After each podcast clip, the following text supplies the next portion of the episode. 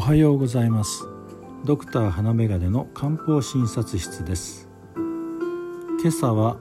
体の水バランスを整える五苓散という処方についてお話しいたします。水は滞りなく流れていかなければよどみ濁ってきます。同様に人の体の6割を占めるとされる水がうまく巡らなければ不具合を引き起こすと考えます。体の水の移動がスムースにいかなくなった状態を漢方では水が滞ると書いて衰退と呼びます。体のどこで滞っているかによっていろいろな症状を引き起こします。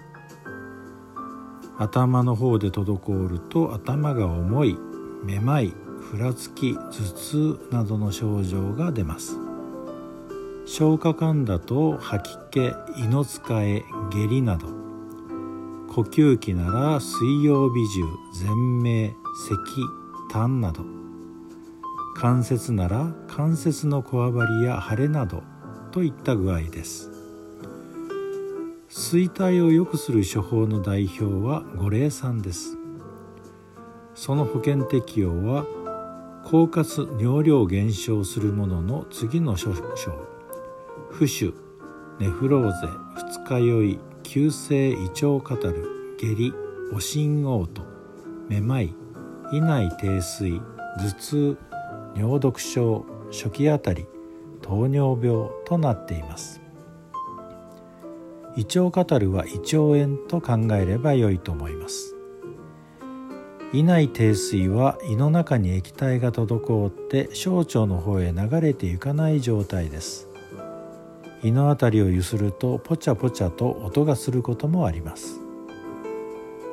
糖尿病に関しては五苓散が糖尿病自体に効くわけではありません。糖尿病によって起こる狡猾脱水むくみなどの症状軽減に使えるという意味です。五苓散は託舎槍術著霊伏量経費の5つの生薬から構成されています。前4つはいずれも水の巡りを良くする生薬です。最後の経費は気の巡りを良くし体を温める作用がありその力で前4つの生薬の水の代謝を良くする効果をさらに加速すると考えられています。五苓散のように衰退に対して使用する処方を利水剤と呼びます。西洋薬の利尿剤と似ているようですが利尿薬は体の状態に関係なく尿の量を増やすお薬ですが利水剤は水分の偏在を改善する過程で必要ならば尿として体外に出す方向で働くというものです。ですから脱水状態の時には利尿薬のように尿を増やしたりはしません。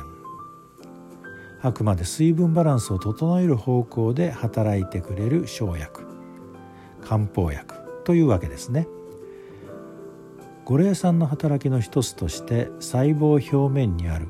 アクアポリンという細胞への水の出入りの関所となる受容体に働きかけることが分かっています。小児のオート下痢症の時などは五苓散をお湯に溶き冷ました後に少しずつ口に含ませてあげると症状が改善することも多いとされていますから試してみる価値はあると思います。また天気が下り坂になると頭が痛くなるといった方にも五苓散が有効とされています。気圧の低下に伴って脳が少しむくむことが影響しているのではないかと言われたりしますがはっきりは分かりません。しかし実際に効果があります。利水作用のある生薬を含む処方は五苓散以外にもあります。そんな処方を見かけたら水バランスも整えようとしているのだなと思って眺めてみてください。すると処方の理解も進みますよ。今朝は体の水バランスを整えてくれる五霊さんについて紹介いたしました。今日があなたにとって素敵な一日となりますように。ではまた。